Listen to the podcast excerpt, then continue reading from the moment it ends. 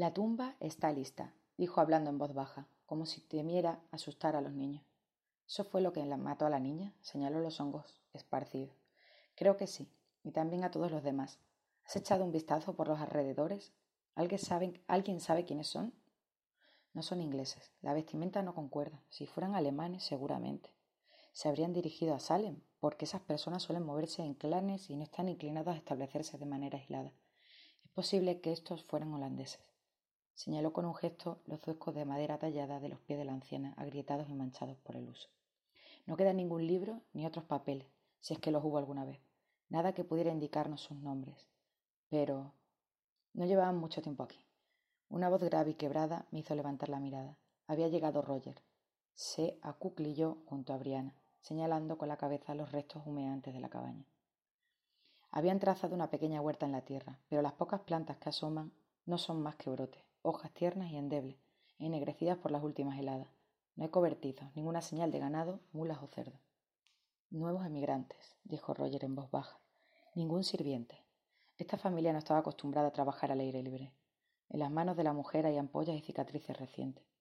Inconscientemente se frotó la rodilla, cubierta por un pantalón de confección casera.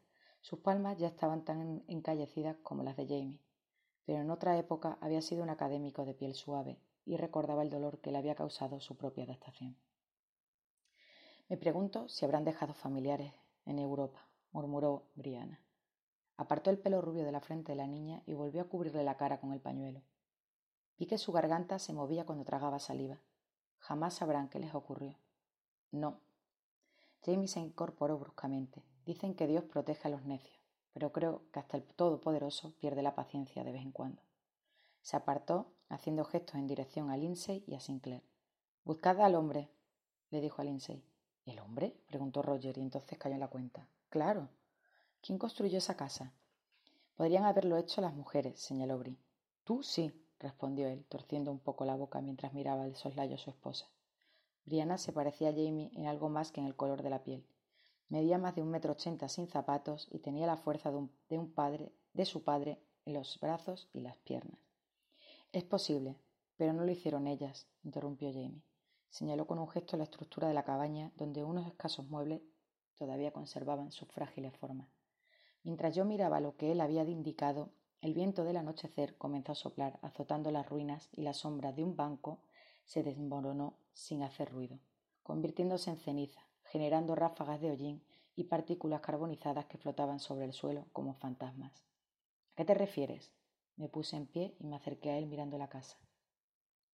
No hay nada de metal en la casa, dijo, señalando la chimenea ennegrecida donde yacían los restos de un caldero.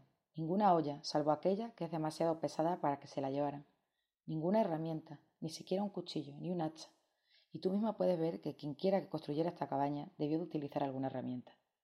Era cierto. Los troncos no estaban descortezados, pero en las muescas y los extremos había claras marcas de haber sido cortados con un hacha. Roger frunció el ceño. Levantó una larga rama de un pino y comenzó a hurgar entre las pilas de ceniza y escombros, tratando de asegurarse. Kenny, Lindsay y Sinclair no se molestaron.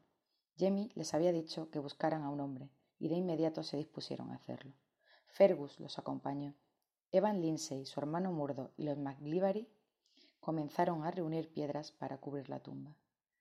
Quizá hubiera un hombre y las abandonó, murmuró Briana. Es posible que esa mujer creyera que no sobrevivirían solas, y por tanto se quitó su propia vida y la de sus hijas para evitar una agonía prolongada a causa del frío y del hambre. ¿Las abandonó y se llevó todas sus herramientas? Por Dios. Espero que no. Me santigué al pensar en ello, a pesar de que, al tiempo que lo hacía, dudaba de que fuera verdad. ¿No se habrían marchado en busca de ayuda, incluso con las niñas? Es que si no hay nieve. Solo los desfiladeros más altos seguían cubiertos de nieve, y si bien los senderos y las pendientes de la montaña estaban húmedos y llenos de barro, hacía por lo menos un mes que eran transitables. He encontrado al hombre, anunció Roger. Justo, justo allí.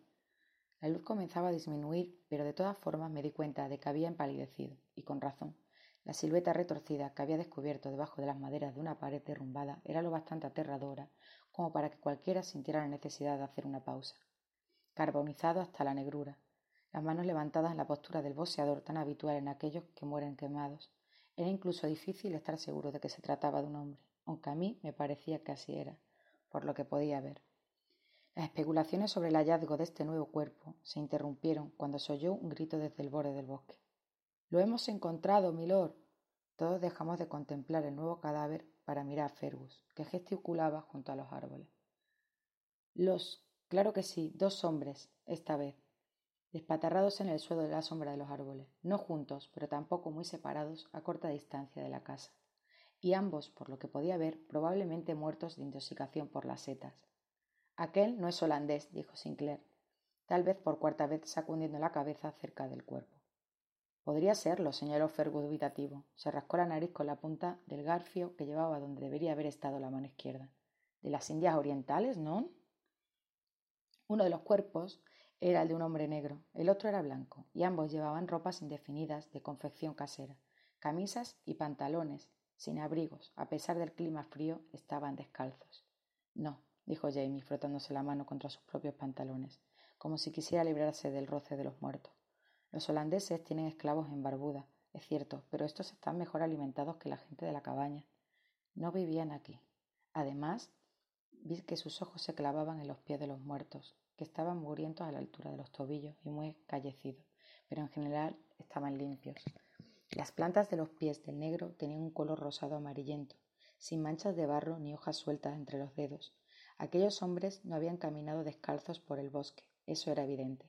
De modo que tal vez había más hombres. Cuando estos murieron, sus compañeros le quitaron los zapatos y cualquier otra cosa de valor, añadió Fergus en un tono un poco práctico, y huyeron. Sí, es posible. Jamie frunció los labios recorriendo lentamente el jardín con la mirada, pero el suelo estaba lleno de huellas y matojos arrancados, y la totalidad del jardín estaba cubierta de cenizas y pedacitos de madera carbonizada.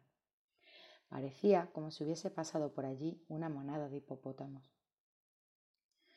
Ojalá el joven Ian estuviera aquí. Él es el mejor rastreador que conozco. Tal vez podría decirnos qué ocurrió, cuántos eran y en qué dirección se marcharon. El propio Jamie no era un mal rastreador. Estaba anocheciendo deprisa, incluso en el claro donde se hallaba la cabaña incendiada. La oscuridad estaba creciendo, arremolinándose debajo de los árboles, arrastrándose como aceite por la tierra marchita. Sus ojos se dirigieron hacia el horizonte, donde unas cintas de nubes comenzaban a teñirse de dorado y rosa cuando el sol se ponía detrás de ellas y sacudió la cabeza. Enterradlo. Luego nos iremos, decidió. No obstante, quedaba otro triste descubrimiento por hacer. El hombre, el único de todos los muertos, no había fallecido por el fuego o el veneno. Cuando levantaron el cadáver carbonizado, estaba transportando hasta la tumba. Algo cayó del cuerpo y aterrizó con un ruido sordo y pesado sobre el suelo.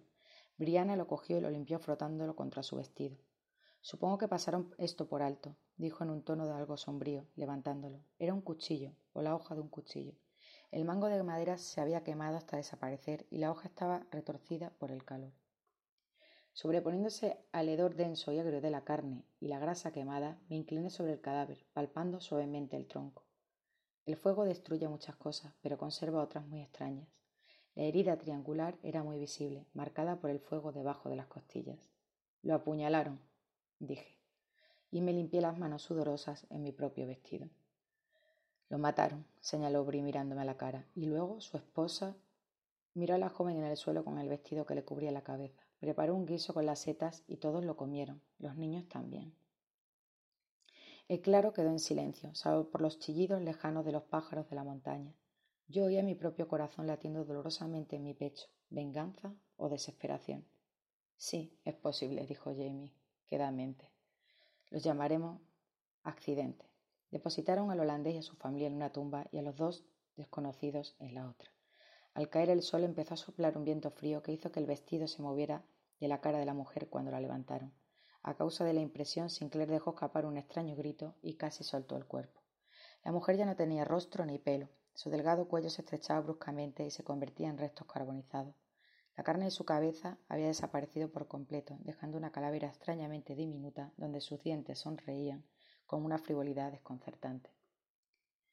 La bajaron apresuradamente a la tumba poco profunda, con sus hijos y su madre a su lado, y dejaron que Briana y yo hiciéramos un pequeño montón de piedras sobre la sepultura, según la antigua tradición escocesa, para señalar el lugar y protegerla de las bestias salvajes, mientras otros cavaban una última morada, un poco más rudimentaria para los dos hombres descalzos. Cuando el trabajo estuvo terminado, todos nos reunimos con los rostros pálidos y en silencio en torno, a los flamantes montículos. Vi que Roger se paraba cerca de Brianna, rodeándole la cintura en un gesto de protección. Un pequeño estremecimiento que a mí me pareció que no tenía nada que ver con el frío. La recorrió de la cabeza a los pies. El hijo de ambos, Jamie, tenía alrededor de un año menos que la niña más pequeña. ¿Dirás algunas palabras, Macduff? Kenny Lindsay miró a Jamie con actitud de interrogación, al tiempo que se acomodaba la gorra de lana de modo que le protegiera las orejas del frío cada vez más intenso. Ya casi había anochecido y nadie quería permanecer allí mucho tiempo. Tendríamos que acampar lo más lejos posible del hedor del incendio, y eso sería bastante difícil en la oscuridad. Pero Kenny tenía razón, no podíamos marcharnos sin llevar a cabo los menos una mínima ceremonia simbólica, una despedida a los desconocidos. No, que hable Roger Mack, si estas personas eran holandesas, lo más probable es que fueran protestantes. Aunque había poca luz, vi la mirada de furia que Brianna le dirigió a su padre. Era cierto que Roger era presbiteriano, pero también lo era Tom Christie, un hombre mucho mayor cuyo adusto rostro reflejaba su opinión sobre esa reunión.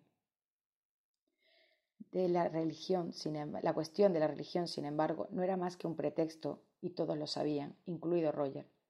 Roger se aclaró la garganta con un ruido que parecía el de un lienzo que se rasga, un sonido siempre doloroso, pero que ahora también tenía un elemento de ira. De todas formas, no protestó y miró directamente a los ojos de Jamie mientras ocupaba su sitio delante de la tumba. Yo había supuesto que se limitaría a recitar el Padre Nuestro o tal vez uno de los salmos más moderados, pero fueron otras las palabras que le vinieron a la mente. He aquí yo clamaré agravio y no seré oído daré voces y no habrá juicio. Ha vallado mi camino y no pasaré, sobre mis veredas ha puesto tinieblas.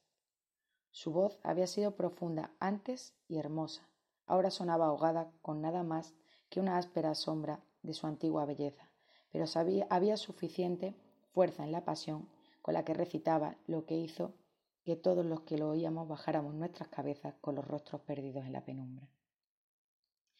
Me ha despojado de mi gloria, he quitado la corona de mi cabeza, me ha arruinado por completo y perezco, y me ha arrebatado toda esperanza como árbol arrancado. Su expresión era resuelta, pero sus ojos se posaron durante un momento en el tocón carbonizado de la familia holandesa. Había usado como superficie para cortar madera. Alejó de mí a mis hermanos y mis conocidos como extraños se apartaron de mí. Mis parientes me fallaron y mis conocidos se olvidaron de mí. Vi que los tres hermanos Lindsay se miraban y se acercaban entre sí para protegerse de la fuerza cada vez mayor del viento. Amigos míos, tened piedad de mí, tened piedad de mí, dijo, y su voz se volvió más queda, hasta que se hizo difícil oírlo por encima de los suspiros de los árboles, porque la mano de Dios me ha tocado.